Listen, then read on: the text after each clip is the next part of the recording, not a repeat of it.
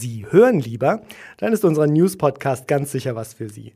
Wir geben Ihnen einen kurzen Überblick über die wichtigsten Themen, die Sie auch in unserem Newsletter finden. In dieser Woche stellen wir Ihnen gleich drei neue Urteile des Bundesgerichtshofs vor.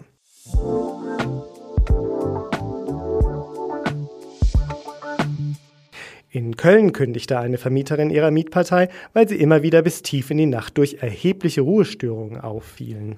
Die Mietwohnung bewohnten drei Erwachsene und ein Kind.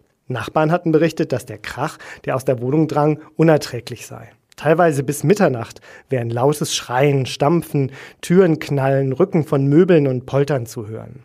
Da die Mietpartei nicht auf die Kündigung reagierte, klagte die Vermieterin auf Räumung und Herausgabe der Wohnung. Doch sowohl das Amtsgericht als auch das Landgericht wiesen die Klage ab. Und zwar mit der Begründung, dass die Vermieterin die Ursache des Lärms nicht angeben konnte. Zudem sei bei Anwesenheit von Kindern zu deren Gunsten von einem sozial adäquaten Lärm auszugehen. Das nahm die Klägerin nicht hin und legte Revision ein. Der Bundesgerichtshof entschied schließlich zugunsten der Vermieterin. Sie hatte gewissenhaft ein Lärmprotokoll geführt, in dem sie Zeitpunkt, Art, Intensität, Dauer und Häufigkeit des Lärms genau beschrieb.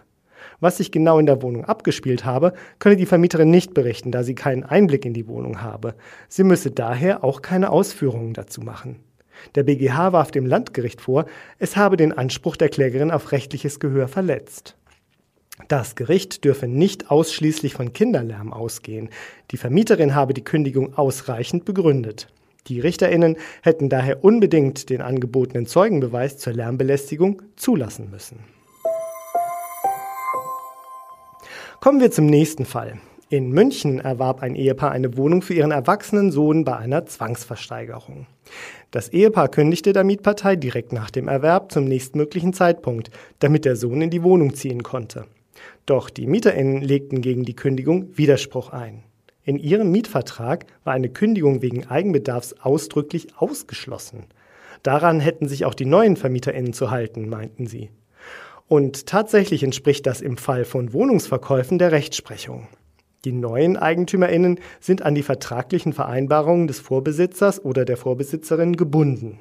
Wird eine vermietete Wohnung verkauft und im Mietvertrag ist eine Kündigung wegen Eigenbedarfs ausgeschlossen, so gilt das auch für die neuen EigentümerInnen, die folglich keine Eigenbedarfskündigung aussprechen dürfen. In diesem Fall erwarb das Ehepaar die Wohnung jedoch bei einer Zwangsversteigerung, womit ihr ein Sonderkündigungsrecht gesetzlich zusteht.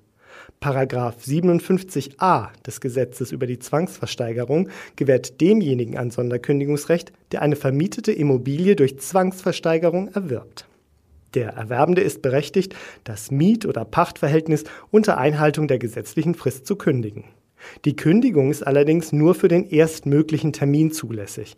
Das Sonderkündigungsrecht gehört zu den gesetzlichen Versteigerungsbedingungen und wird durch im Mietvertrag vereinbarte Klauseln, wie im konkreten Fall den Ausschluss einer Eigenbedarfskündigung, nicht ausgeschlossen. Anders wäre es gewesen, wenn die Mieterinnen im Zwangsversteigerungsverfahren ihr Mietrecht angemeldet hätten und der Zuschlag unter Ausschluss des Sonderkündigungsrechts erteilt worden wäre. Das hatten sie jedoch im Vorfeld nicht getan und mussten daher die Wohnung räumen. In einem weiteren Verfahren hat der Bundesgerichtshof darüber entschieden, ob es zulässig ist, Mieterinnen an einen Breitbandkabelanschluss mietvertraglich zu binden und die entsprechenden Kosten dafür abzurechnen. Geklagt hatte die Zentrale zur Bekämpfung unlauteren Wettbewerbs gegen einen großen Wohnungsanbieter in Nordrhein-Westfalen. Dort sind von 120.000 Mietwohnungen 108.000 an ein Fernsehkabelnetz angeschlossen. Die MieterInnen können darüber die Fernseh- und Hörfunkprogramme empfangen, aber auch Telefonate und Internetnutzung sind auf diese Weise möglich. Ungeachtet dessen, ob sie den Anschluss nutzen, werden sie dafür über die Betriebskosten zur Kasse gebeten.